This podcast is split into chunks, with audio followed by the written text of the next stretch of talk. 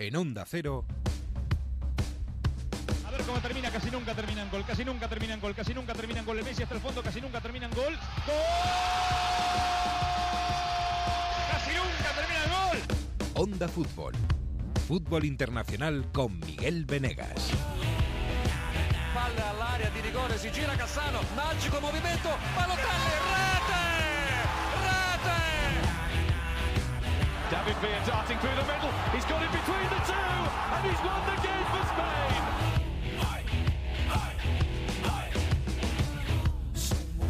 Hola, ¿qué tal? Muy buenas, bienvenidos a esta semana entre Champions, entre las sorpresas del pasado y las incertidumbres de lo que nos espera para este martes y este miércoles en Europa. En este fútbol loco que, tanto nos gusta y que siguen pasando cosas cada día y este fin de semana pues también. Eh, locura, locura.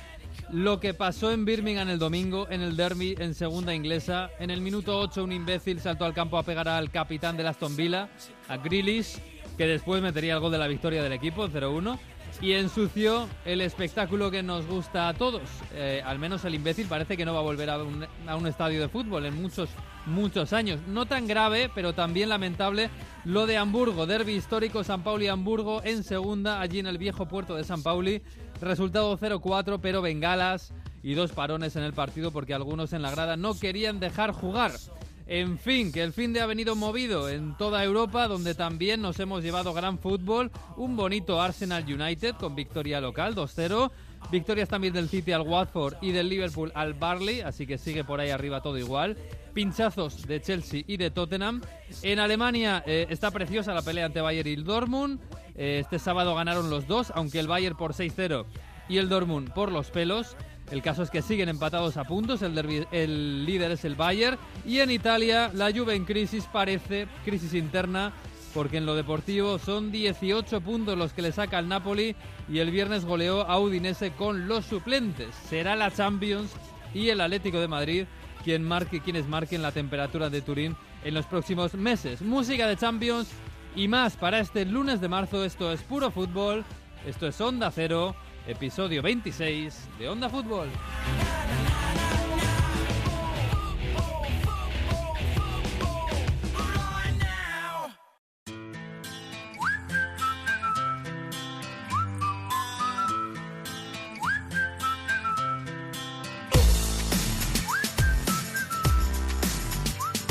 Pues sí, arranca esta semana entre Champions, que es una semana bonita y además después de un fin de semana muy bonito. Está aquí por aquí, está por aquí ya Santomé. Hola Sergio, ¿qué tal? Muy buenas. Muy buenas. Semana, uff, con mucho de qué hablar, ¿eh? siempre hay mucho de qué hablar, pero fíjate, claro, una semana a la que venimos de, de lo que venimos de la Champions, que sorpresas de la vida y la Champions, afortunadamente, eh, cosas que han pasado este fin de semana, ya no sé por dónde empezar.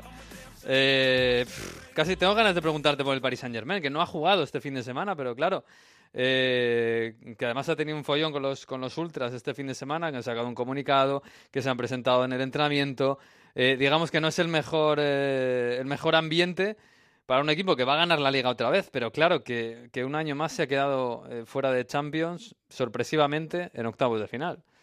No sé, no sé si tienes algún análisis de qué significa esto para el Paris Saint Germain, para el proyecto. Bueno, para el proyecto significa un golpe inesperado, un golpe muy duro por cómo se produce y después de la gran imagen que había dado el equipo en Old Trafford.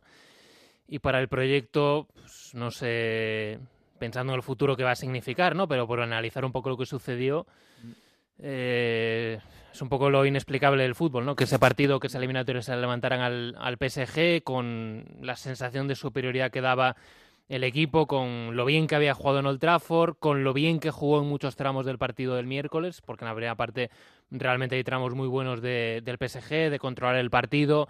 Cuando marca Bernat tienes la sensación de que el PSG va a ganar con, con cierta comodidad.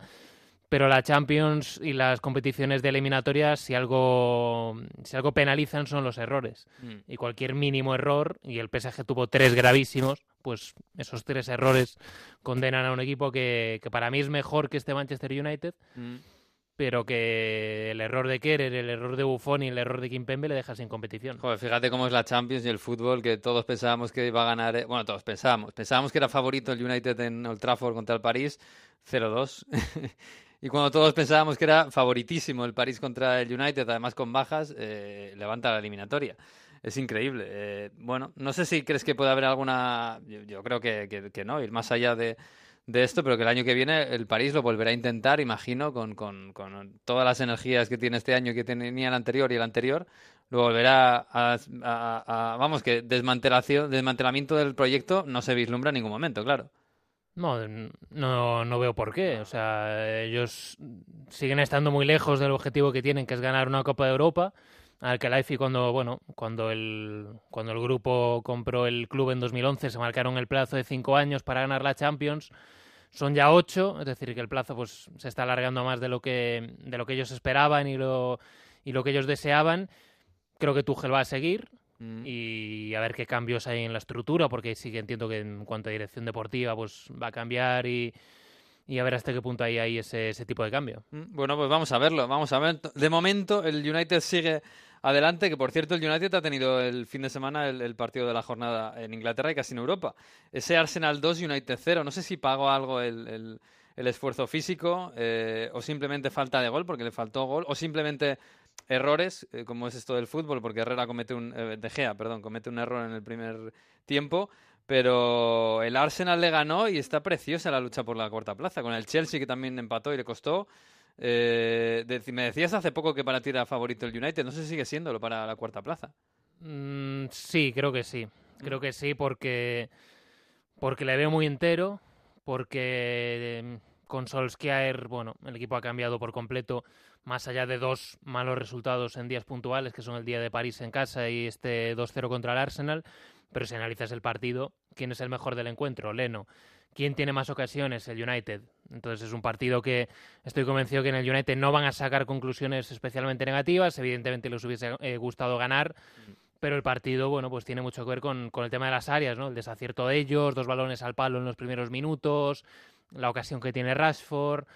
En la segunda parte también, hasta que marca el Arsenal, que a partir del 2-0 pues ya deja de inquietar el United y en la última media hora prácticamente no genera ocasiones, pero hasta que marca el segundo gol de penalti Aubameyang, el United seguía controlando, seguía teniendo ocasiones y le faltó ese acierto que le sobró en, en, París. Mm, el que ha dejado una, una, oportunidad muy buena es el Chelsea, ¿eh? porque y gracias, que empató al final con un gol de, de Hazard, pero yo no sé, sigue el bajón, el bajón futbolístico. Es verdad que el, que el Wolverhampton es un equipo corrioso y difícil, le marcó otro gol a la contra, que bien hacen las contras, eh, pero claro, el Chelsea, yo no sé si es falta de gol, ya están acusando a Higuaín de falta de gol, que es el que venía a hacerlos, eh, pero los resultados les dejan la, la Champions un poquito más complicada. Bueno, no tanto porque tiene un partido aplazado. Mm. El Chelsea tiene un partido aplazado y si lo gana eh, si lo gana igual a puntos al Arsenal, por lo tanto no es una situación tan tan complicada. Para mí el nombre propio no es el Chelsea, para mí el nombre propio el fin de semana es el Tottenham. Mm. El Tottenham es el equipo de los cuatro que pelean por esas plazas que ha ido a menos en el último mes. Ha hecho un punto de los últimos doce le remontan en cinco minutos un partido que, que, estaba ganando en el campo de un equipo que si perdía acababa la jornada en descenso, que es el Southampton. Mm. Y para mí esa es la noticia del fin de semana. Mm, además con la vuelta de Dele Alli, que parecía que estaba echando de menos a Harry Kane y a Dele Alli. Han vuelto los dos y los resultados no han sido, eh, no han sido nada buenos. Bueno, vamos a ver porque van a seguir además en Champions y eso supongo que va a ser eh, bueno, un sobreesfuerzo a pagar por un equipo que tampoco tiene un banquillo espectacular. Oye, lo de Alemania, eh, está preciosa la lucha por el título. Eh, veníamos hablando todo el año de, qué bien estaba haciendo el Dortmund, que el, el Bayern estaba en, en una temporada, bueno, no sé si de regeneración o, de impasse entre entre dos grandes proyectos, pero eh, claro, ahora mismo están empatados a puntos, han ganado los dos este fin de semana.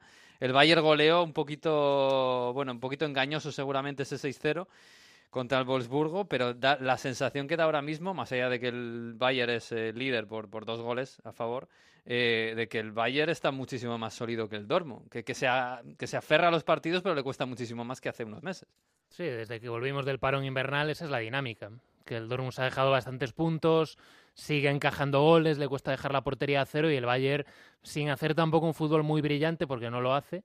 Pero bueno, eh, sobre todo el tema de las lesiones, que tuvo una, una época en la primera vuelta que, que, le afectaron bastante y ahora es todo lo contrario, ahora tiene más o menos a todo el equipo, o al menos los importantes, sanos y disponibles, incluso volvió Robben, y Lewandowski está haciendo goles, Nabri está funcionando muy bien, es una de las caras más positivas de muy buena del temporada, temporada buena temporada de Nabri y con eso les da para ser líderes. Bueno, vamos a ver, ¿cómo lo ves? El... Bueno, es la eliminatoria más importante, más bonita de, de, esta semana en la Champions. Eh, Bayern-Liverpool. El Liverpool que ha ganado este fin de semana, le ha costado un poquito más que al, que al Manchester City, sigue a un punto, le ganó al Barley. Eh, buen partido de Salah Pero la segunda parte que hace el Liverpool es muy buena. ¿eh? Eh, sí, está, fíjate que estaba pensando en el buen partido que hizo Salah para mí, eso que no marcó. Para mí no fue... ¿No te gustó? No, no es que no me gustase, es que me parece que comparado con otros del equipo estuvo a un tono inferior. Mm. Creo que es un partido de Firmino sobre todo. Mm. Creo que Firmino es el mejor del Liverpool contra el Barley. Creo que Fabiño hace una segunda parte descomunal, mm. otra vez, y lleva ya bastantes meses a muy buen nivel. Y para mí esos son los dos nombres del partido. Liverpool-Bayern. Para mí es favorito el Liverpool. Para mí es favorito el Liverpool. ¿Por favorito? No, bueno, 52-48, una cosa así. O sea, que lo ves. Eh, yo lo veía al principio de la eliminatoria bastante, bastante favorito el Liverpool, pero claro, ahora con el Bayern que se ha recuperado, el Liverpool que algunos partidos se, atasca un poquito, lo veo, lo veo bastante más igualado, pero yo no sé si lo de 50-50. Seguramente un poquito más al Liverpool. Sí, yo también. Mm. El, el, el City Schalke le das alguna opción? Ninguna al Schalke. ¿El Juve Atlético de Madrid le das alguna opción a la Juve? Bastantes. ¿Bastantes? Unas cuantas. ¿Qué porcentaje le damos? 20%. Un 20% a la Juve, bueno, no es, tampoco es una barbaridad, pero bueno, ya es. Levantar un 2-0 contra el Atlético de Madrid no es, nada fácil. Eh, y, en un ambiente que luego vamos a hablar con Mario Gago, pero el ambiente está bastante, bastante enrarecido en, en Turín. Es posible que a los jugadores no les afecte, pero en Turín el ambiente está bastante enrarecido. Yo no, no, estoy tan metido en ese tipo de, informaciones y no las he percibido tanto y, mm. yo lo que veo es un equipo que, que a nivel de resultados sigue siendo muy bueno, que a nivel de vestuario me consta que ha tenido problemas desde el mes de noviembre mm. y que eso le ha, le ha, afectado en las últimas semanas, pero teniendo en cuenta lo importante que es este partido, la motivación, lo que se juegan, el carácter ganador del grupo, Em, que tiene a todos, al once de gala disponible Alegri, exceptuando a Alexandro, que imagino que lo sustituirá por Spinazzola. Me parece que esta Juve, hasta que no sea, hasta que no pite el final el árbitro, no la des por muerta. A la Juve hay que matarla dos veces, ¿no? Por lo menos. Bueno, y el Lyon. Eh, un Lyon que, que, bueno, llevas todo el año diciendo que te gusta, que, que, contra el Barça en el partido de ida, sin Fekir, que es eh, su grandísima estrella, lo hizo muy bien. Pero claro, ganar en el Camp Lo hizo muy bien a ratos. Hizo una buena primera parte, pero la segunda parte es una segunda parte para que el Barça con un poco de acierto hubiese ganado 0-2. Y ahora con Fekir, y, bueno, con, un par de buenas actuaciones que ha venido haciendo Fekir en las últimas semanas. Con Fekir sigue siendo bastante favorito el Barça. Eh, el Lyon sigue defendiendo mal. Mm. Lo vimos este fin de semana contra el Estrasburgo, que le meten dos goles y, el equipo vuelve a estar mal atrás. Además, dos goles en un minuto, prácticamente en dos, fallos. Con el problema de Marcelo, que se lesionó, que tuvo que jugar Dubois de, central derecho durante 70 minutos. Mm. Vamos a ver si se recupera Marcelo, si no, no sé qué tipo de remedios o qué soluciones va a meter ahí Genesio. Quizás la opción de Marsal como central por la izquierda junto a Dineyer. Pero para mí es favorito el Barça, claro. ¿Cuánto? ¿Más favorito el Barça que el Atlético de Madrid? Eh, Más favorito el Barça que el Atlético de Madrid. Parecido. Te diría que parecido. Parecido, bueno, para mí un poquito más el Atlético de Madrid. Pero bueno, lo vamos a ver. Oye, ¿viste la, la Youth League este, esta semana? Esta semana que entra eh, veremos el partido del que hablamos hace un par de semanas, de, de dos grandes canteras de Europa, el Ajax y el Lyon. Eh, Dime un par de nombres eh, para ver esta, esta semana en este partido. Del Ajax y del Lyon. Hombre, Ryan Cherky en el Lyon. Mm, ya hemos hablado de este jugador. Y Ryan Gravenberch en el Ajax. Gravenberch en el Ajax también, me, contaste, ¿era un centrocampista? Sí, centrocampista. Ya ha debutado con el primer equipo y es mm. uno de los mejores 2002 de toda Europa. Era el récord de... Sí, creo que fue el récord de debutante más joven de la historia del Ajax. Bueno, pues me la apunto, me la apunto. Tenemos una bonita semana para ver la Champions y la Youth League. Y la semana que viene más tenemos Derby de la Madrina por y hubo derby de Madrid en la Youth League esta semana, en el Cerro del Espino. ¿Te gustó? Bueno, el partido en sí no fue muy bonito. Mm. No fue un partido muy bonito, no sé si tuviste la oportunidad de verlo, pero eh, para mí era favorito el Atlético de Madrid y el Madrid lo ganó con mucho oficio, aprovechando los errores del Atleti, con un punto de suerte, porque el gol de Fran García pues tiene ese punto de mm. suerte, ¿no? Y luego el penalti, que es, que es claro, pero es un error muy evitable del Atlético de Madrid.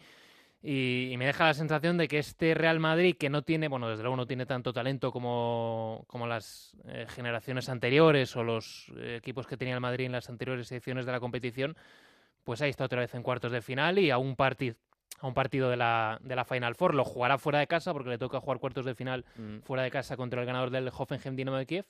Pero tenemos al Madrid vivo en la competición y al, y al Barça también, que juega esta semana contra el Hertha de Berlín. Sí, ¿favorito para la Youth League?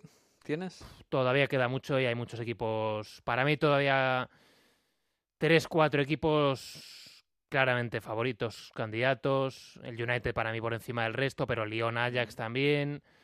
El Chelsea tiene muy buen equipo. Queda mucho. Bueno, queda mucho. ¿Y la Champions? Y la Champions... Sigue siendo la Juve ya no, ¿no? bueno, si pasa así, claro, pero... Si pasa así, pero para mí es favorito el Barça ahora. Ahora mismo el Barça. Sí. Bueno, pues lo veremos, porque está habiendo muchas sorpresas. Gracias, Santomé. Muy bien, un abrazo. Chao.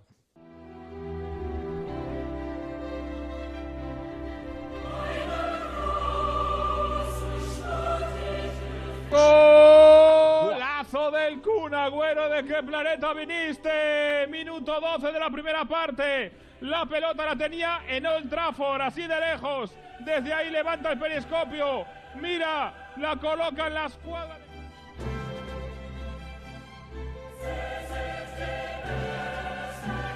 Gol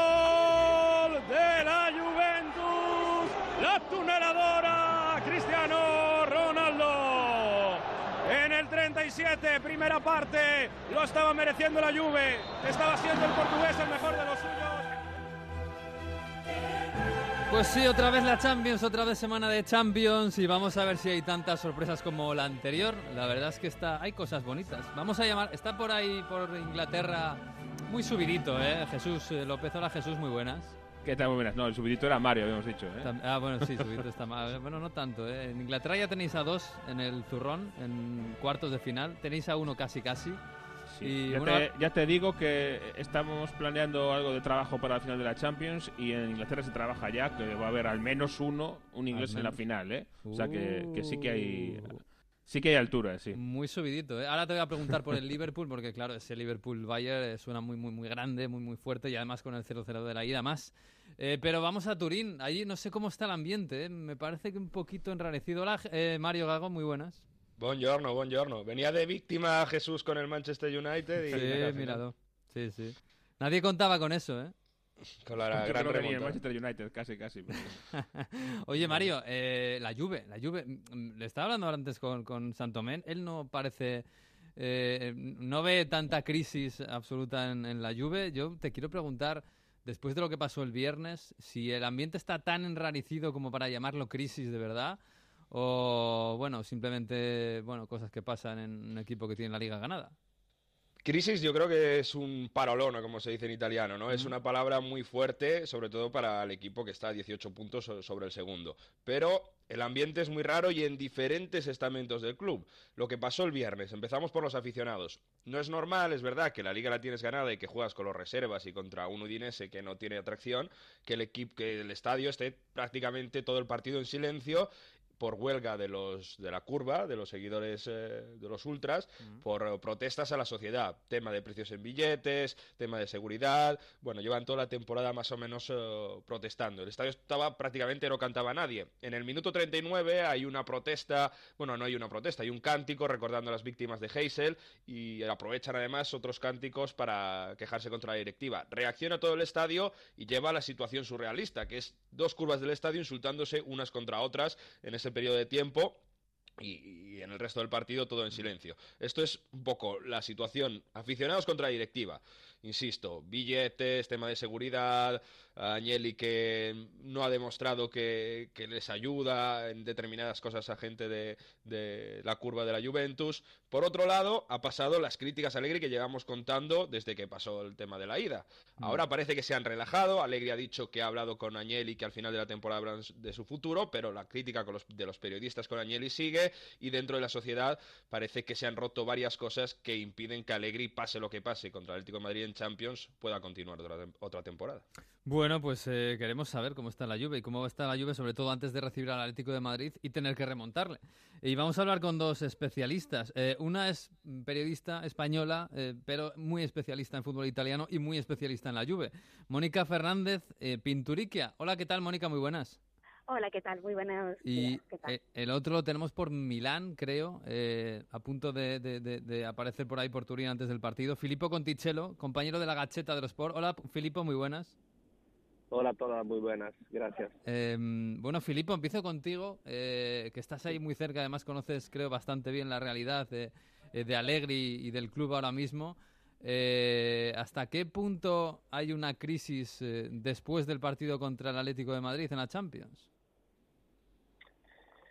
En este momento la situación se, se, se ha solucionado porque todo el equipo y la afición está junta para, para hacer una cosa histórica, porque no es simple. Ayer habló Ronaldo, ayer habló Ronaldo mm. y dijo que el Atlético es fuerte, pero eh, la, la Juve quiere, quiere dar una gran respuesta y el estadio, que todo lo contó, lo contó Mario, será un infierno, en, mm. su, en su opinión. Cree que, la, que hay la condición para hacer una gran remontada. Eh, no es simple porque el Atlético es un equipo increíble, muy contundente mm. y creo que Allegri va a cambiar algo, eh, va a jugar un partido muy diferente. Eh, la idea de los últimos minutos es hacer una defensa a tres con el pelado Cáceres que podría jugar con Chiellini y Bonucci y hay una incógnita que es Dybala porque no sabemos si va a jugar Dybala. Dybala es un jugador de gran talento puede hacer la media punta, pero eh, Allegri eh, necesita un jugador como Mandzukic junto a Ronaldo. Mandzukic es la cosa más similar a Benzema que tiene la Juve, mm. un jugador eh, muy físico que ayuda mm, a Cristiano. Y otro, otra incógnita es Bernardeschi, es Bernardeschi, que es un joven italiano mm. que puede trabajar en la línea de medios, puede trabajar en el medio campo. Eh, y la última posibilidad es Douglas Costa, el brasiliano, que no, no juega hace mucho tiempo para una, por una lesión, pero ahora está volviendo y es un, jugador increíble en el uno contra uno mm. y en un, en un partido como esto, eh, en una defensa como eh, la de, de Simeone puede ser determinante. Mm. la Juve necesita eh, suerte, necesita su afición y necesita ganar, necesita marcar un gol antes del, en, el, primer tiempo mm. para pensar de, de, de, solucionarla en el segundo. Está claro que necesita ganar, necesita marcar goles y no encajar. Eh, claro, es que parece muy difícil, eh, Mónica, pero antes estaba hablando con, con Santomé, claro, a la Juve hay que, hay que matarla dos veces. Es un poco como el Madrid, como el Barça, ¿no? estos equipos que los das por, por, por muertos, pero no lo están. A ver, yo a la Juve, si me centro en la Juve, creo que si la Juve tiene suficientes recursos para poder pensar en una remontada, aunque yo creo que la crisis, de acuerdo, mm, igual se ha sacado de quicio, pero existe, hay malestar, porque se, habían hecho muchas ilusiones, había grandes expectativas, quizá injustas, ¿vale? Pero yo he detectado en la gente de la Juventus que, que como se había fichado Cristiano, pues había un cierto ambiente de que se iba a ganar la Copa de Europa andando, de que con Cristiano era lo único que nos faltaba y que con Cristiano ya eh, iba a ser súper fácil llegar y ganar. Y caer contra el Atlético de Madrid mm, no es ningún deshonor. O sea, estamos hablando de un equipo mm, dos veces finalista. Además, en las dos finales que ha jugado, eh, perdió la final prácticamente en el límite. O sea, un minuto más en Lisboa hubiera ganado la Copa de Europa y la de Milán fue en penaltis. O sea, estamos hablando de uno de los mejores equipos de Europa y que particularmente, y ahí veo yo el gran problema para la remontada, creo que es el equipo que peor le viene a la Juventus en cuanto a juego mm. y creo que es un equipo con uno de los mejores entrenadores del mundo son perros viejos, ya tienen mucha experiencia, se han curtido mucho en Europa y contra otro equipo, incluso con todo el respeto, contra un City, contra un Paris Saint Germain, yo vería con el ambiente del estadio, si la gente al final se anima, si piensa de acuerdo, olvidamos un poquito todas las rencillas, todas las opiniones que ha habido, la imagen que se dio en Madrid, si se olvida eso y se crea el ambiente adecuado, la Juve tiene capacidad para remontar a cualquiera, pero el Atlético Madrid es un hueso muy, muy difícil de roer y objetiva y racionalmente, si te pones a pensarlo eh, olvidando el ambiente, digamos, emocional, pensando solo con la cabeza, yo creo que la remontada es muy, muy, muy difícil. Sí, no, yo estoy completamente de acuerdo. Más allá de que a la Juve hay que matarla dos veces, es que al Atlético de Madrid hay que matarla, hay que matarle 18. Eh, y, eh, no es el rival mejor para tener que remontarle dos goles, desde luego. Oye, yo no sé si allí en, en Italia hay una especie de miedo al síndrome Paris Saint-Germain. Eh, un poco esto de, bueno, tenemos la liga ganada ya casi de antemano. Eh, el objetivo único es la Champions, es lo único por lo que nos movemos. Hemos fichado a Cristiano Ronaldo. Parece que, pues como decías, ¿no? que dos y dos son cuatro. Hemos llegado a la final, ahora fichamos a Cristiano y la tenemos que ganar. Y en octavos irte para casa. Claro, es que eso eh, tiene que ser psicológicamente complicado. Es psicológicamente. Oh, perdón. Sí, sí, Mónica, sí. No, es psicológicamente complicado, sobre todo también por la imagen que se dio en Madrid, porque ya no fue perder, es que se jugó muy mal y se dio muy mala imagen. Mm. Eh, Filipo, eh, desde allí, claro, no sé cómo se vive, ¿no? Un poco, es lo que decía, si quedas eh, eliminado en, octavos, en la Champions, que es el, objetivo primordial, con la liga ganada, con la copa fuera, no sé cómo se, se, se digiere eso en la Juventus sería un fracaso, sería un fracaso muy grande. Pero yo creo que la Juve tiene posibilidades, porque en mi opinión es un equipo mejor que el Atlético y tiene armas para, para, armar, para armar Cristiano. Eh, no, es todo decidido. Allegri muchas veces demostró al mundo que mm, sabe cómo volver una situación muy, muy delicada. El año pasado ninguno creía que la Juve podría ganar al Bernabéu y hacer tres goles. Al final, por, por una decisión del, em, del árbitro, no eh, fue eliminada mm. por todo lo que, lo que sabemos, el, el, el penalti de Cristiano, el falta de Benatia sobre Lucas Vázquez. Pero jugó un partido increíble marcar tres goles al equipo más grande del mundo, Real Madrid, que, que al final ganó la Copa, fue una impresa increíble. Yo creo era, el ambiente, ¿Cómo era el ambiente entonces y cómo era ahora, Filippo? Yo me recuerdo un Allegri que antes del partido contra el Madrid decía, bueno, nosotros vamos a ir a Madrid y vamos a demostrar que somos un equipo de fútbol, vamos a honorar la camiseta, vamos a jugar y luego pasará lo que pase. Ahora es, ¿qué pasa? ¿Nos estáis dando por muerto todo el mundo? ¿Qué pasa? ¿Que se han creado las expectativas muy altas con que la Juve va a ganar la Champions? Son dos Allegris muy diferentes ante dos remontadas, ¿eh? Sí, es una táctica de Allegri porque es un tío muy inteligente y sabe cómo, eh, eh, eh, hablar con la prensa en situaciones diferentes. Yo creo que la, su actuación sería la misma. jugar un gran partido y yo no sé si la Juve va a pasar. Mm. Yo creo que irá a jugar un gran partido porque Allegri sabe, sabe cómo jugar esto Mm, estos partidos eh, mm, de, ida y de vuelta. Eh, jugó un gran partido contra el Madrid, jugó un gran partido contra el Bayern Mónaco de Pep hace dos años y al final pasó lo mismo que el Bernabéu. Eh, la Juventus estaba calificada y al final perdió por un detalle, al final Ebra que no un despeje de Brasil. Que no, golpeó, que no golpeó un balón y al final marcó el 2 a 2 el Bayern y, y, en, la y en la prórroga ganó.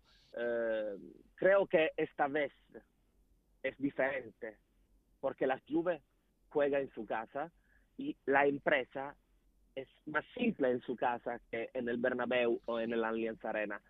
Eh, Seguramente a la Juve le falta esa remontada en casa que no ha tenido todavía en ese estadio nuevo. Yo quería preguntaros, centrarme en Allegri, porque yo creo que es la clave de la eliminatoria.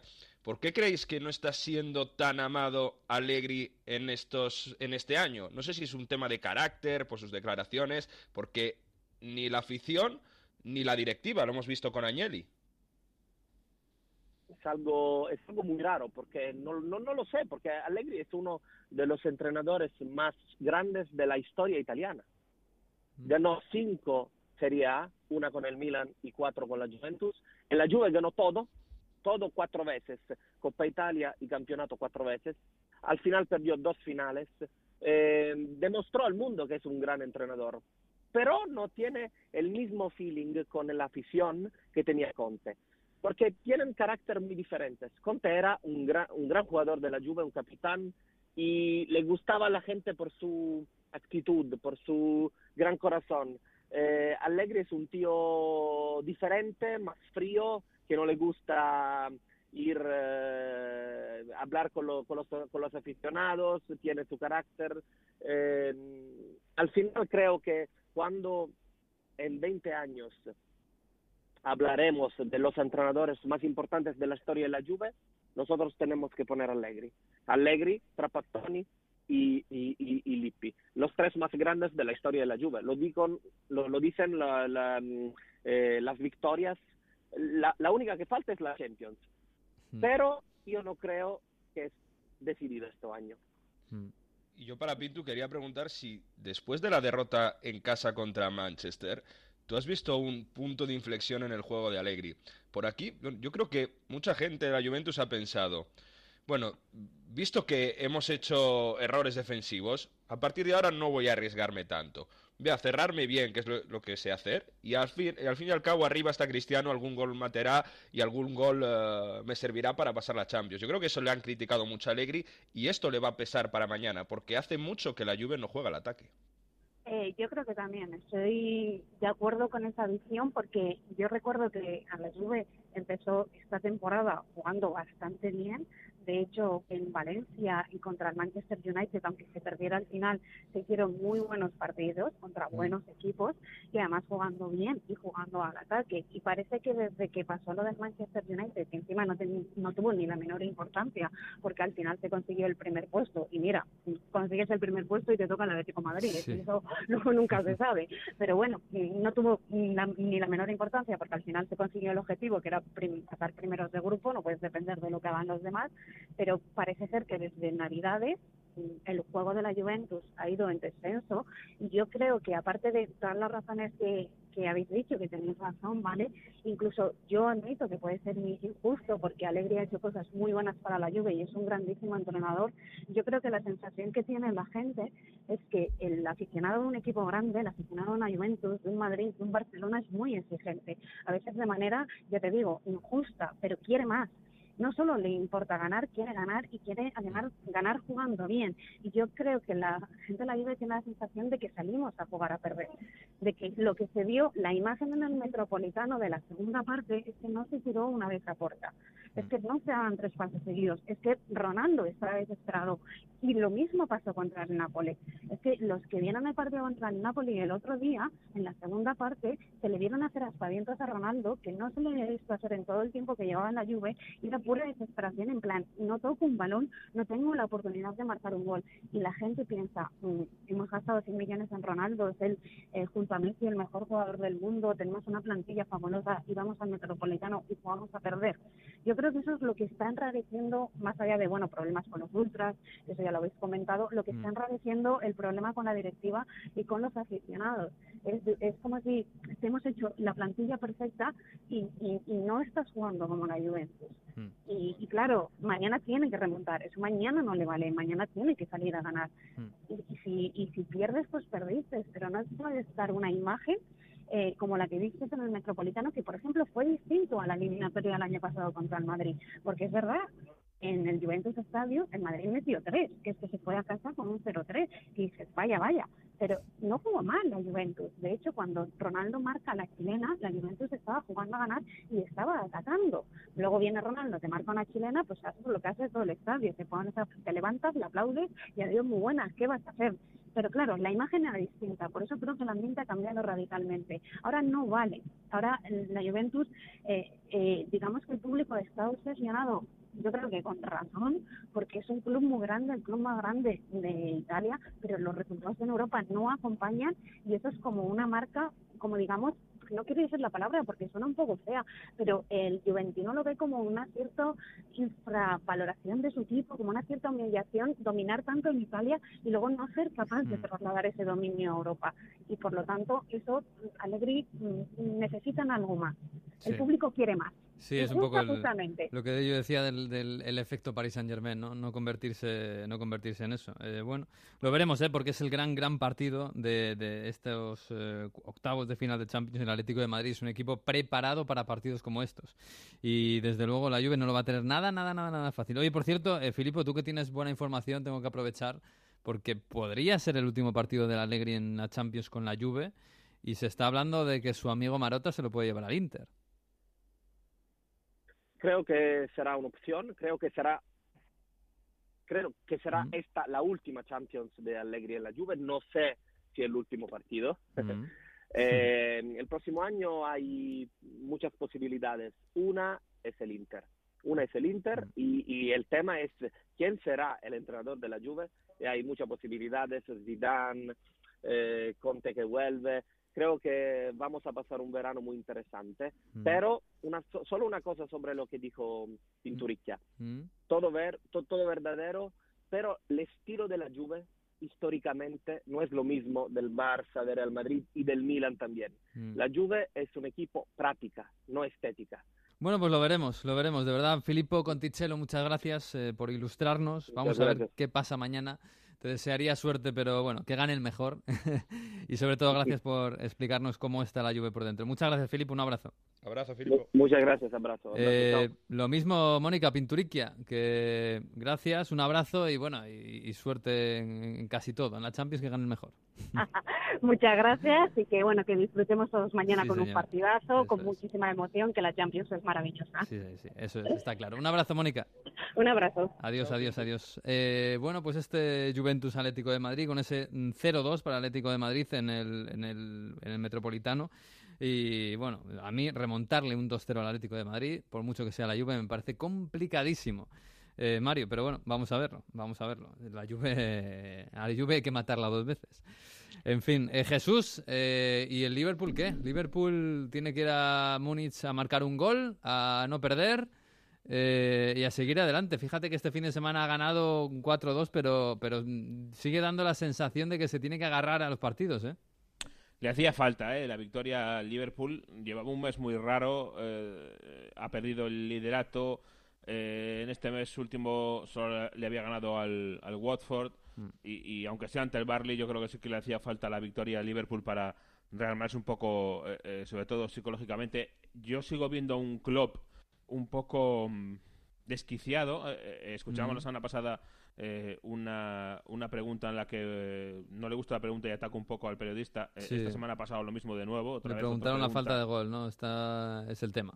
Sí, y, otra vez lo que hace es atacar al periodista. O sea que mm, mm. yo lo veo un poco fuera de sitio a, a Klopp eh, nervioso y, eso obviamente viene de, que ve que el equipo se le está cayendo un poquito, no cayendo porque no sé si es justo decir que se le cae, pero sí que no está al nivel en el que estaba en la primera vuelta, ¿no? en la primera parte de la, de la temporada.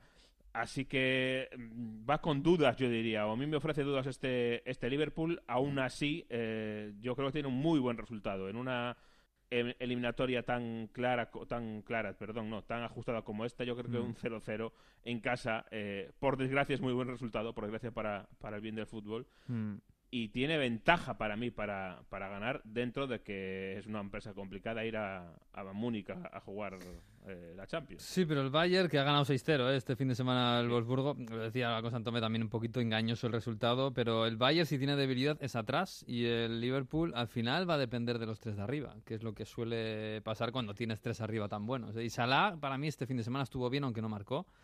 Eh, más allá de que Firmino sí hizo un partidazo, Mané también hizo un partidazo, pero al final depende un poco de estos tres. Estamos acostumbrados a, ver en Salah sobre todo un, goleador y es más que eso, ¿no? Pero mm. claro, el año pasado nos mal acostumbró en muchas cosas. También eh, la entrada de la lana yo creo que puede ser un, un punto a favor de Liverpool porque es, es verdad que es un centrocampista muy distinto, ¿no? en, en Liverpool y en Inglaterra incluso te diría. Y, por ahí sí le puede dar algo nuevo, una chispa distinta al Liverpool, que ha de sí que es verdad que, peca de ser muy plano. Y para mí no solo eh, cuestión de los tres de arriba, que también, eh, que están un poquito más, más eh, planos, sino también mucho del mediocampo. Mm. El año pasado, con asegurar el mediocampo, arriba Salah o los tres de arriba, se bastaban ellos solos, ¿no? Parece. Y este año pues todo el mundo ha visto a Liverpool, todo el mundo le ha estudiado mm. y es más complicado. Y a pesar de que ha intentado buscar cambios, alternativas tácticas Klopp, le está costando mucho más que el año pasado. Yo creo que también tenía poca, poca ayuda en ese sentido goleador de, del centro del campo y por ahí la lana sí puede, puede ser de mm, ayuda. bueno, pues vamos a verlo. Oye, lo del City, eh, no, no hay nervios, ¿no? Todo es tranquilidad. están en, se ven en cuartos, ¿no? Lo digo porque en, la, ida, en la ida se veía muy claro y, hombre, al final ganaron el partido, ¿eh? pero sufrieron. Sí. Sufrieron, sí, lo ha dicho Guardiola que no necesitaban el, el aviso, ¿no? Todo el mundo, eh, lo del Ajax lo ha visto como un aviso a navegantes. Guardiola mm. decía que ellos no les hacía falta el aviso porque ya lo vivieron en, durante el partido del, Pero escucha, el Salque, el Salque, eh, que creo que este fin de semana ha vuelto a perder, ahora no me acuerdo. Sí, perdió el, el viernes. El Salque está peleando casi por no descender, ¿eh? que está en una crisis casi que le viene bien que el City le elimine y adiós muy buenas. que termine con su sufrimiento. Sí, sí, sí. No, yo creo que, hombre, en el City ahora mismo nadie se plantea una eliminación, ni mucho menos. Eh, todo lo contrario, yo creo que eh, en el City están afilando los cuchillos viendo lo que ha pasado esta semana y, los mm. favoritos que se, que se van fuera. Yo creo que están relamiéndose. Vamos a ver si le sale o no le sale, pero mm. eh, puede salir de esta ronda. para mí, uno de los grandes favoritos puede ser el, Manchester City. Bueno, yo pues diría por primera vez en, muchísimos años yo diría que por encima de los españoles, o por lo menos al, al mismo nivel que el Atlético de Madrid, eh, si gana la Juve, yo, yo veo al City. Sí, yo hace un, creo que lo dije hace un mes, eh, que por primera vez en la historia, en mi vida, eh, veo al City capaz de ganar la Champions. Y no lo veía hace dos años, cuando llegó a semis contra el Madrid, no lo veía el año pasado, con Guardiola muy bien, no lo veía. Y este año sí que lo veo. Es verdad que tiene, tiene, atrás problemas, eso es verdad, no es un equipo regular en defensa. ¿Pero rotará Guardiola en vista de, la vuelta? o Porque imagino que Guardiola querrá tener el equipo físico, físicamente bien para las rondas finales, que no le pasó el año pasado, ¿no? No creo que rote, date cuenta que ahora... Eh, Juega el FA Cup el, fin de semana que viene. Claro, mm. se para la Premier, yo no creo que rote en este partido mucho. Es, verdad que lo tiene más o menos a, favor, pero lo dudo, la verdad. Sí. La semana que viene Swansea City, el, sábado. Así que bueno, sí, es verdad que yo no veo a Guardiola eh, menospreciando al Schalke por mucho que está muy, muy claramente favorito en este partido. Pero bueno, en fin, lo veremos. Bueno, eh, vamos a ponerle, quedaos aquí conmigo, vamos a ponerle un poquito de música de Premier a esto. Bueno, de Premier o de Championship.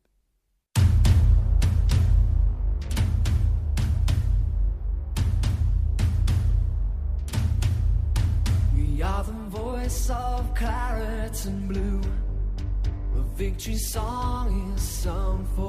Digo de Championship porque este es el himno de Aston Villa, que es un campeón de, de, liga, iba a decir de Premier, pero bueno, de liga inglesa. Es un campeón de la Copa de Europa y es un equipo que está en Championship. Eh, Jesús, y que este fin de semana ha tenido derby, lo ha ganado, pero claro, que es que eso casi ha sido lo de menos. Sí, ha sido lo de menos porque lo que ha pasado en Birmingham, pues eh, lo sabemos. Eh, yo creo que nadie queda casi que no lo sepa. En minuto 10, o sea que no había dado tiempo casi a que se calentara el partido, eh, un aficionado saltó al trono de juego y golpeó por la espalda a un jugador. Allá Grealish, delantero del, del, Aston Villa. El mm, capitán. Mm. El capitán, exactamente. Además lo hacía luego pues chulesco cuando se lo llevaban lanzando besitos a la grada, etcétera. un, una joya el hombre este. Eh, bueno, vamos por partes. Primero, el Birmingham City, obviamente se ha disculpado con el jugador y con el Aston Villa. Sí. Eh, Un comunicado muy correcto, la verdad. Tres puntos muy claros. Mm, pedir perdón, eh, expulsar al aficionado y, De por vida, ¿eh? sí, de por vida. Y, mirar a ver qué puede mejorar para que no vuelva a pasar en su seguridad. Eso no le va a quitar la, la multa, que se la van a poner seguro, claro, la sanción. Sí, incluso hay voces en Inglaterra, eh, bastantes, que han pedido o han hablado de una sanción ejemplar. Eh, se apuntaba, vamos a ver qué es lo que dice la Cup, la FA, perdón, que es la, la, que vale, no, la FA Cup. Eh, vamos a ver qué es lo que dice la federación, pero se hablaba de algo como o bien 10 partidos a puerta cerrada o incluso deducción de puntos en la clasificación. Es decir, ninguna broma. lo que le puede costar al Birmingham esto, yo creo que también pues, es adecuado porque lo que ha pasado tiene gravedad. además, por cierto, la parte peor, iba a decir la parte mala, no, pero hemos hablado de la parte mala y la parte a lo mejor incluso peor es eh, que ha emergido ya quién está arrestado, quién ha sido el angelito, Paul Mitchell, 27 años, mm. y ya ha recibido amenazas tanto en su casa familiar como en el bar donde trabaja. Es decir, que eh, amenazas de que te vamos a quemar el bar y luego te vamos a quemar la casa, mm. eh, en fin. Sí, combatir la violencia con más violencia. exacto, ¿no? Fuego en el fuego que cantaba el otro. Bueno, en Londres, en Londres tuvimos un, un, bonito partido, el partido más importante de este fin de semana, que se lo llevó el Arsenal pero fíjate antes de entrar en el partido que eh, después de lo que pasó eh, el domingo por la mañana en Birmingham, mm.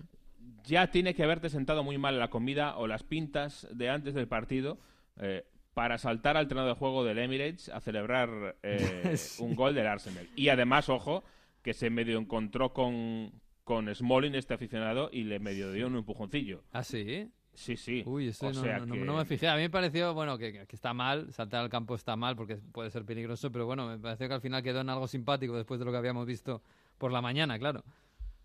Sí, pero, pero se, se medio encuentra en, en su camino con, con Smalling y hay ahí un empujoncillo. Nada tan grave como el otro, por supuesto, mm. pero vamos, eh, muy bien. De hecho, hay quien, hay quien también pedía alguna sanción para, para el Arsenal.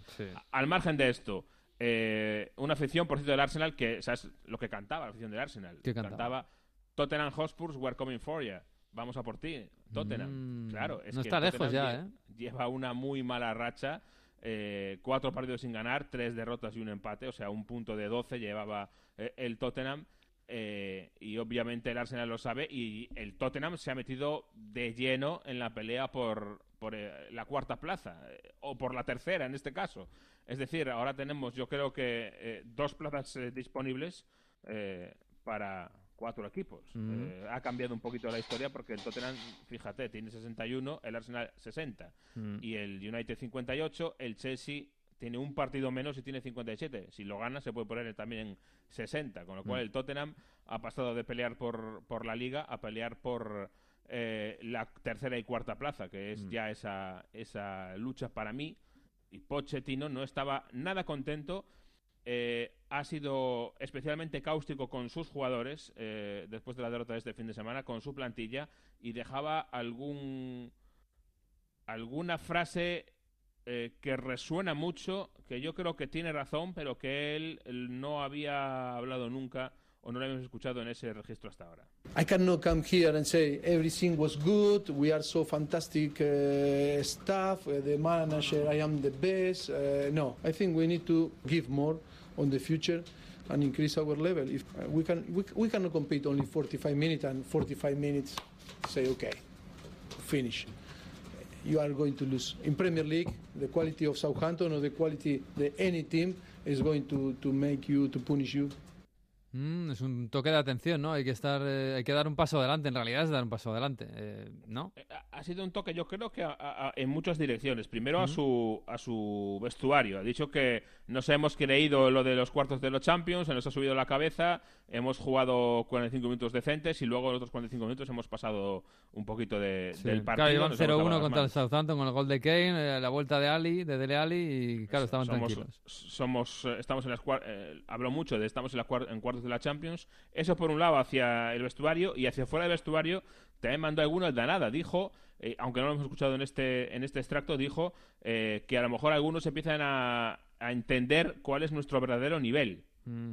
Es decir, está diciendo, oye, que llevamos aquí sin fichar no sé cuánto contra estos equipos que, que pagan millonadas por, por todo y estamos ahí arriba. Y a lo mejor exigirnos que peleemos por el título eh, no es justo. Y, mm. yo creo que va por ahí un poco lo de, lo de Poquetino. Y yo creo que tiene toda la razón, a pesar de que él mismo eh, ha huido de ese discurso, ¿no? Y siempre ha dicho que, bueno, que no pasa nada, aunque no fichemos, que todo bien, que mm. vamos a pelear. Pero claro, cuando le llega el listón de exigencia es cuando dice, oye, ¿qué pasa? y, cuidado que el, mensaje le puede llegar a oídos de Harry Kane, por ejemplo, y decir, eh, mm, pues es verdad que a lo mejor si quiero ganar títulos eh, me tengo que marchar. eh, cuidado, ¿eh? que esto es, una fina, es una fina línea, sí, porque obviamente ah, el entrenador eh, quiere que siga Harry Kane, pero tampoco quiere que le juzguen eh, con muchas menos armas que a los demás, claro. bueno, salvo que el entrenador acabe en otro club. Pero bueno, eso, eso era otra historia que no tenemos nada clara. Eh, bueno, pero el Tottenham, claro, que tiene sus propios em, capítulos de sus seriales, ¿no? Porque sí, otra vez el estadio. Yo creo que sí, ya se nos va acabando el culebrón, ¿no, Jesús? Ya, sí, ya, hay fecha, hay fecha para el capítulo final de la temporada. No hay fecha, pero sabemos por lo menos en qué mes va a ser, que no es poco. Eh, tenemos eh, los preliminares, que van a ser los dos últimos fines de semana de marzo. Ha anunciado el Tottenham que va a programar esos eventos de test que hacen falta para tener la certificación de seguridad. Mm. Son dos eventos en los que eh, va con, la, con el aforo creciente. Primero, un evento con 30.000 espectadores en el nuevo estadio del Tottenham el 24 de marzo un partido de los sub-18 eh, de la Liga Premier sub-18 Tottenham Southampton. Ese es el primer día que se va a abrir el estadio eh, a un partido el domingo 24 de marzo. Al siguiente fin de semana, el 30 de marzo, va creciendo eh, el aforo y va a ser un partido de leyendas del Tottenham. El sábado a las 5 de la tarde, con 45.000 espectadores eh, que podrán entrar eh, de los 61.000 que caben. Y ya la siguiente semana, el siguiente fin de semana, ojo, porque se abrirá por fin el eh, estadio del Tottenham para un partido oficial de su equipo. Será o bien el 3 de abril ante el Crystal Palace o bien el fin de semana de 6 y el 7 ante el Brighton, una de dos, dependiendo de qué equipo avanza en semifinales, eh, en FA Cup, perdón, eh, cómo se cambian los partidos de, fecha. Esas son las dos opciones, según vaya la, la FA Cup, para que por fin el Tottenham, que si Dios quiere, si no pasa nada en malo en estos eh, eventos de test, eh, ya ha jugado su último partido en, Wembley, por lo menos como, como local. Uh, eso para Champions también es bonito. ¿Alguno querrá que le toque el Tottenham para ir al nuevo estadio? Sí, Raúl Espínola, por ejemplo, nuestro compañero, ya me lo ha dicho que quiere que le toque el Tottenham y es verdad que, y yo desde aquí lo decía el otro día y, lo vuelvo a repetir, si a alguien que nos está escuchando a su equipo le toca en Champions el Tottenham y puede viajar a Londres, que vaya, porque será bonito el estreno de ese estadio en, la Champions. Sí, sí, sí, sí, lo será, seguro. Es un estadio espectacular. A ver si está a pleno rendimiento, que esa es otra. Eso sí, ¿eh? tenemos que abrir una nueva sección, va a haber que abrir eh, de abogados, vamos a tener que preparar, no sé si la canción de Ali McBeal o un nuevo serial ¿eh? en Inglaterra, porque tenemos dos investigados en la Premier League, el Chelsea y el City. Sí, uno sancionado directamente. Es un sancionado que está apelando y que esta semana sabía que no le van a, a aplazar la sanción. O sea, que o le levantan la sanción, cosa que parece muy, muy complicada, mm. o el Chelsea ya este verano no puede fichar. Y eso es una, un cambio, una novedad con respecto a, los anteriores casos de, los equipos españoles a los que siempre les habían dado una ventana de, gracia o de aplazamiento mientras se decidía la, apelación. En este caso, ha dicho la, la, FIFA que no. Se ha cabreado mucho el Chelsea por eso, ha emitido un comunicado muy duro, pero eh, no hay mucho que hacer. Eso por un lado. Y por el otro lado, en Manchester eh, al City le abren una investigación por eh, rotura de las leyes del fair play financiero, por aquello del Football Leaks, de todos los emails que supuestamente eh, le hackearon al City y a otros equipos. Por cierto, al hacker, un ciudadano portugués, le, están, le está cayendo encima todo el peso de, no sé si decir de la ley, porque mm. no, no sé cómo va esto, pero vamos que tiene problemas judiciales gordos, eh, el hacker uno de los que participó en este en, en esta operación para eh, esclarecer o para sacar a la luz emails, mensajes y documentos confidenciales que dejan en muy mal lugar al, City. Mm. Ha hablado Guardiola de esto, que obviamente no tiene demasiado que, que, defender, ni siquiera estaba él ahí, yo creo, en la mayoría de los momentos de los que se habla, pero bueno, pues se ponía del lado de su club y poco más. I trust. Uh, I said uh, last season. I trust a lot uh, what the club has done because I know them. But hopefully, hopefully they can they can solve it as soon as possible and stop to you know for this environment. Are you concerned at all that your legacy at this football club will be tainted by the allegations and whatever FIFA, uh, UEFA decide to do? No, absolutely not. Bueno, no está preocupado, ¿no? Le, decía primero que él confía en la gente del club porque los mm. conoce y luego le preguntaba el periodista ¿Te preocupa que tu legado en este club se vea empañado eh, por estas eh, alegaciones? Mm. Y él simplemente responde que no. Y hombre, eh, es complicado asegurar que, que, es todo mentira y que nunca jamás ha habido un dinero, un euro que ha entrado, una libra que ha entrado en esos clubes que viniera del dueño. ¿Qué quieres que te diga? A mí me parece difícil. ¿eh? Sí, tiene pinta de que alguien ha matado a alguien, ¿no? De que, como decía Gila. Sí, pero bueno, vamos a ver, esto hay que demostrarlo, por supuesto, y aunque tenga toda la pinta, habrá que ver si hay sanción. De momento el Chelsea lo han sancionado, así que bueno. Bueno, Jesús, que la semana que viene, uy, el City juega la FA Cup, el Liverpool juega en Craven Cottage, ese estadio tan precioso. Así que bueno, lo contaremos. Un abrazo, Jesús. Tengo por ahí a Mario.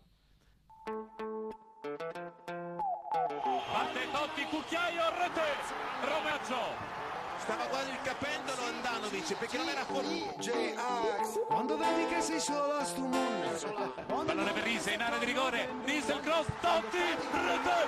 Rete. Totti. La Roma ancora in vantaggio. Incredibile. Quando crollano i tuoi sogni campione. Vai cercando un po' di forza nel cuore. Quando il mondo che volevi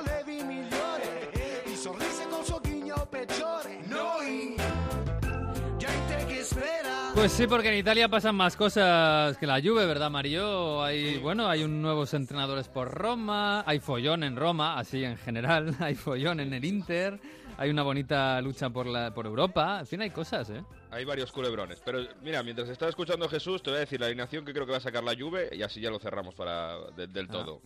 Aprovechado, yo creo que escuchando a Conticello y de lo que quede alegre, yo creo que la Juve va a salir con Chesney, Cáceres, Bonucci, Chiellini defensa de tres, Cancelo mm. extremo derecho, Bernardeschi carril por la izquierda, Matuidi, Pjanic en el centro del campo, con Dybala de enganche y Manjukic Cristiano Ronaldo. Muy ofensivo, vamos a ver qué mm. pasa. Bueno, bueno, y ahora, un bonito partido. A lo demás, el tema de la Roma. Eh, cayó la Roma en mm. Champions, cayó contra el Oporto y eso ha supuesto que Di Francesco cayese. Una decisión muy rara. Primero, porque llega desde Estados Unidos, llega desde Palota que hace unas llamadas, el presidente americano de la Roma, y al final dice que, bueno, eh, evidentemente es un fracaso, se suma al derby, se suma la eliminación en Copa Italia en goleada contra la Fiorentina, lo recordamos, y prácticamente lo que ha pasado es que este año no ha tenido el equipo una identidad de juego como el año pasado. Sobre todo los errores defensivos, pasa en Porto otra vez con ese penalti inocente de Florenzi tirando de la camiseta. Es verdad que hay otras acciones que podrían haber permitido a la Roma marcar un gol de penalti, otro más y, y bueno, llevarse a la eliminatoria. Hay acciones ahí un poco controvertidas, pero es verdad que en un equipo donde además se queda Fazio fuera después de los errores en el derby, no baja ni, no va ni convocado, Florenzi no es titular, que es el capitán futuro es el eh, exponencial, eh, es el movimiento de, del romanismo en el, en el, equipo. Para que juegue Karsdorp, en definitiva, muchos errores mentales y que no ha sabido tener Di Francesco en, esta, en este equipo que, que le han precipitado. ¿Y qué pasa después? Que prácticamente eh, la decisión de sustituir a Di Francesco con Monchi llega de parte de Totti, no llega de Monchi.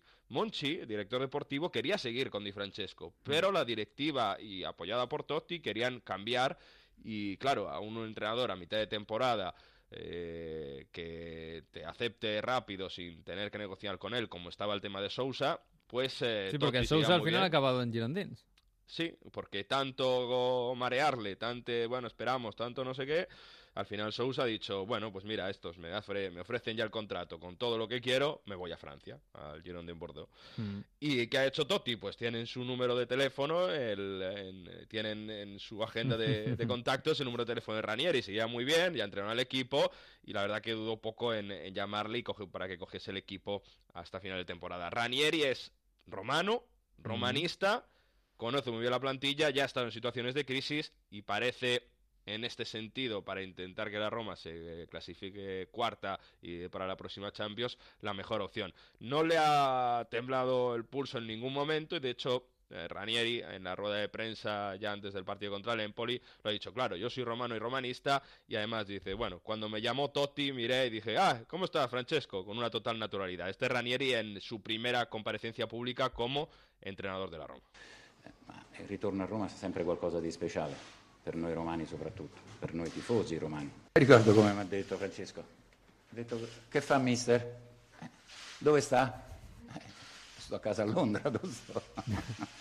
e poi abbiamo continuato a parlare. Vamos, que le llamó y dijo, Mister, ¿dónde estás? Y, pues, ¿dónde voy a estar? Aquí en Londres, en mi casa. no, y le dijo, anda, vente para aquí, vente para casa, para Roma. ¿No? O sea Y- que y no el- lo dudo. el- la Roma en una semana ha pasado de tener a Di Francesco y a Monchi, de entrenador y director deportivo, a tener a Ranieri y a Totti, de entrenador y Bueno, director en deportivo. En realidad, Massara es el nuevo director deportivo, un eh, ayudante que ya estaba de dirigente por ahí que- y le han puesto director deportivo. Monchi con ese rol que, bueno, apaga fuegos, unión entre vestuario y dirigencia. Lo que pasa es que, es que hay que ponerse en, la, en, la- en el papel de Monchi. Por cierto, Monchi ha acordado con la Roma salir, ha habido un acuerdo entre las dos partes. Porque, lo digo porque leo que muchos han escrito que Monchi le han echado o que... No, esto ha sido... Tampoco es una dimisión, ha sido un acuerdo para dejar por eh, lo siguiente. Monchi ha metido la cara muchísimas veces, ha puesto la cara cuando había que hablar con la televisión, con los propios aficionados. En la vuelta de Oporto, Monchi se enfrenta a aficionados de la Roma. Ahí se le va un poco la mano. Monchi llega a enfrentarse a algunos ultras y les dice: Bueno, dentro de seis meses voy a ir uno por uno a buscaros para ver qué, eh, qué pasa a final de temporada. Y luego, a las primeras de cambio, cuando hay una decisión difícil, le pasan por encima porque Monchi elige, eh, porque Totti elige a Ranieri. Es normal, no hay una sintonía en la sociedad. Sí. No, te digo una cosa, Monchi en, en el Arsenal eh, va a estar más tranquilo, ¿eh? Bueno, y ya algunas eh, noticias dicen que ya podría llevarse a Zaniolo, Sí. eh, a- intentaría irse a por Chiesa, por algunos jóvenes Under, o sea Mm. que, bueno, yo creo que sería otro tipo de, de ambiente seguro. Sí, sí, seguro. Bueno, vamos a ver eh, cómo sale de esta. A ver si Monchi ficha por el Arsenal, que, que, bueno, que parece que va a ser así, pero todavía no se sabe. Y, y vamos a ver cuál es el futuro de la Roma. El futuro del Inter, bueno, el presente del Inter, yo no sé cómo, cómo sigue la casa de los líos, que es la casa de Icardi. Mira, de, de primeras, el Inter empató en casa del Eintracht en Europa League, fallando un penalti, es verdad, con Brozovic, Ah. pero 0-0 fuera y bueno, vamos a ver porque es verdad que tiene muchísimas bajas él para la vuelta, pero puede pasar de ronda, que yo para mí ya sería una sorpresa. Esta, se- este fin de semana ganaron a la Spal y sorprende, bueno, no sé si tanto que haya tan buen ambiente en San Siro, había 60.000 espectadores. Sí, es verdad, sí. Y un Inter le cuesta mucho crear juego. Porque si vamos a las estadísticas, por ejemplo, en ese partido de la SPAL, es que mm, el portero Viviano no tiene que parar ningún balón. Solo son los dos goles de tiros a puerta y basta. Eh, Es un equipo que va a oleadas, que, que no te aprieta, que no tiene esa intensidad, que en 30 minutos te demuestra que es un equipo que sabe lo que está haciendo, ¿no? En oleadas, en jugadas separadas, sobre todo con un Lautaro que trabaja pero no anota, pues te, te aprieta. Y eh, decían, para el Eintracht, para el partido de vuelta, tiene 11 jugadores. Y mientras tanto, seguimos con el tema Icardi. Bueno, Marota decía esto ayer sobre el tema Icardi. Evidentemente, todo el mundo le pregunta: ¿va a estar Icardi para il derby contra il Milan?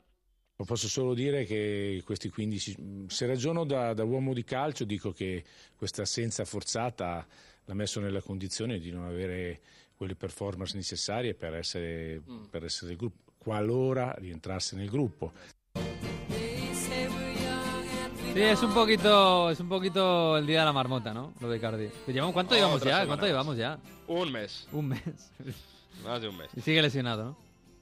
Y sigue, eh, eh, dice Marota, dice, es una situación que, tal y como está ahora, si de estando tanto tiempo fuera del grupo, no podría entrar para jugar. Si entrase en el grupo durante la semana, sí, se puede prever que juegue contra el Milan, pero ahora mismo no tiene la forma para jugar después de estar un mes separado, después de, Mm. de no estar entrenando un mes con el grupo. Insisto, el Inter necesita jugadores contra el Eintracht el jueves. Mm. Y Icardi no quiere entrenar ni jugar con el equipo porque le han quitado el brazalete de capitán. Siguen las negociaciones, evidentemente. Día de la marmota otra vez. Eh, Banda Nara habló en Mediaset y dijo, Mm. no, bueno, esto no quiere decir nada. Pues esto es el día de la marmota del Inter. Marotta intenta apagar el fuego. Bandanara lo vuelve a encender. Y mientras tanto, el capitán o el delantero argentino del Inter, ya no capitán, Mm. pues sin dar una mano a un equipo que no tiene jugadores y que le falta intensidad en vista del derby de la Madonina del Mm, próximo. La Madonina, que es el domingo que viene, vamos a ver, porque ahí como el Inter mm, resbale demasiado, esto, este pequeño fuego se convierte en un incendio absoluto. ¿eh? Bueno, está el Milan, recordamos, por delante del Inter de un punto. El, el, Milan que lleva cinco victorias consecutivas con Piontek que marcó 19 goles a uno del Pichichi Cavalera. Hombre, Guayarela, que es el, el Pichichi con 20 goles, sí señor. Oye, eh, ¿qué pasa en el Napoli? Yo no sé si también por allí, que lo hemos dejado un poco de lado, están en crisis.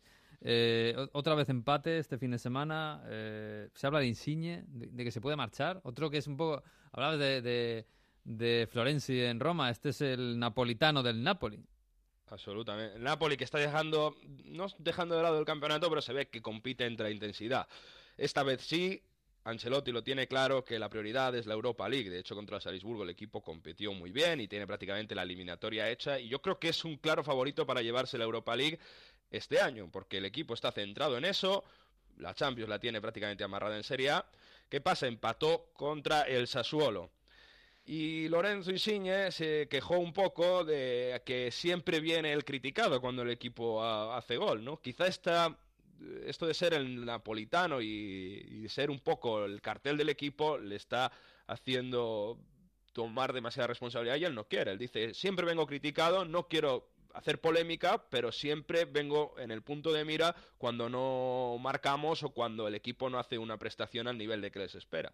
Dice, esto es algo que me molesta, yo más de esto no puedo hacer y siempre que estoy aquí he dado y daré el, ciento el 100%. Siempre que estoy o estaré aquí. ¿Esto deja abierta una puerta para la salida? Vamos a ver, pero tendría que contentar un poco a Insigne porque lo que decíamos, ¿no? Es capitán y mm. símbolo de este Napoli. No, y como llega algún equipo grande y se lo quiera llevar, pues a lo mejor Insigne dice, mira, pues eh, ya es hora de, marcharme y, tener un poquito menos de presión. Puede ser, ¿eh? Puede ser, lo veremos. Eh, oye, por cierto, hablando de presión, ¿qué le ha pasado a Gasperini en la Samp? Ganó la Atalanta en, eh, en Génova contra la Sampdoria. Por cierto, lucha Europa League y también ganó el Torino en Frosinone, se rompió la imbatibilidad, pero están a falta de la Roma, están con 44 puntos Torino, Atalanta, la Lazio un poco por detrás que tiene un partido menos, ganó 1-2, pero en el, penalti de, le dieron a la Sampdoria en el 1-1, por cierto, para el gol 20 de la que decíamos, Capo ni en absoluto, se pilló tal cabreo Gasperini que lo tuvieron que expulsar y yéndose por el túnel de vestuario se encontró con oh, un dirigente de la Sampdoria, Máximo Yenka, al que apartó de un empujón. Yenka se acaba caído contra el, eh, contra el túnel de vestuarios. Los de la Sampdoria dicen que ha sido una agresión. Eh, prácticamente dicen que hay autoridades legales que van a denunciar a Gasperini. Se están hablando de palabras mayores porque Gasperini es un hombre, es un entrenador de muchísimo carácter y de cuando pierde los nervios, no digo que esté justificado, pero hace yo no me gustaría enfrentarme con él en una discusión por ejemplo no eh, tiene muy muy mm. mal carácter es muy famoso por esto y de hecho en el Inter dicen que no funcionó por esto porque Asperini tienen que los jugadores tienen que ser soldados a su a su orden un poco como Conte la Juventus bueno pues se enfrentó con este dirigente Yenka y vamos a ver porque parece que hay denuncia de por medio un mm. Atalanta que funciona, que otra vez con el plano físico y que se enfrentó a una Sampdoria que el que viese el partido, el que ha visto algún resumen, jugaba con una camiseta un poco rara, un blanca con eh, una línea horizontal eh, roja y negra, estaban manejando a la Sampieradense, que nació en 1899, es decir, cumplía 120 años de historia, y el que no lo sepa, es el equipo, uno de los dos equipos orígenes de la Sampdoria. La Sampdoria nace en el 1946 de la unión del Sampieradense y del Andrea Doria, dos equipos de la región de la Liguria que se unen para dar nombre a esta Sampdoria, y de hecho de las dos camisetas nace para mí una de las camisetas más bonitas de Italia, la de la Sampdoria, que perdió contra Atalanta, pero sigue ahí en la lucha por Europa. Sí, para mí la más bonita ¿eh? de Italia seguramente. Bueno, Mario, que nos quedamos sin tiempo. Un abrazo, ¿eh? Un abrazo, hasta la próxima semana. Chao, chao, chao.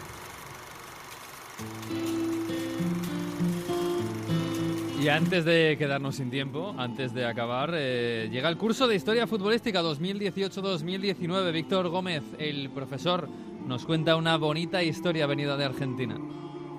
Miles de aficionados llenan el cilindro de Avellaneda. No hay equipos en el césped, pero ellos comienzan a alentar el 7 de marzo de 1999. Hace unos días se cumplían 20 años de esa demostración de amor por un club. Hace 20 años, el Racing Club de Avellaneda estaba en ruina y judicialmente sentenciado a desaparecer. Unos días antes, Liliana Ripoll, la síndaco concursal, pronunciaba una frase que todavía hace estremecer a los hinchas de la academia. Racing Club, asociación civil, ha dejado de existir.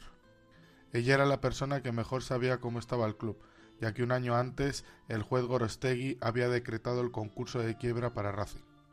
Liliana Ripoll hacía frente a una sentencia por parte del juez de la Sala Segunda de la Cámara de Apelaciones de La Plata, quien ordenó la clausura y liquidación de los bienes del club. La deuda ascendía a 34 millones de pesos, correspondiente a alrededor de 800 acreedores. La noticia heló a los hinchas de la academia, que llenos de tristeza y odio recibieron a golpes al presidente del club, Daniel Lalín. Las explicaciones no sirvieron para nada. La sede del club, en la avenida Mitre, se llenó de gente pidiendo únicamente una cosa, que el club de sus amores no muriera. Pero a los hinchas les quedaba pasión y la demostración de fuerza. A pocos días del dictamen judicial, Racing debía debutar en el torneo clausura, y ese fue el momento álgido de la protesta de la afición celeste. Debía jugar su partido el domingo 7 de marzo contra Talleres de Córdoba, pero la justicia aplazó ese partido. A la hinchada le dio igual, el cilindro se abrió y los aficionados inundaron el campo. Pocos días después, la justicia les permitió seguir jugando el clausura y por fin, en 2008, lograron salvar la quiebra. Por eso, el 7 de marzo, el Racing festeja el Día del Hincha, porque fue el hincha quien salvó a la academia. Sí, el renacimiento de Racing, ese precioso club de Avellaneda, de Argentina, de Buenos Aires. Bueno, pues hasta aquí hemos llegado. Ya saben que la semana que viene, el próximo lunes, en la web de Onda Cero, en ondacero.es, a partir de la una estará colgado el episodio número 27 de Onda Fútbol. Hasta aquí llegó el 26. Disfruten del fútbol, de la Champions y adiós.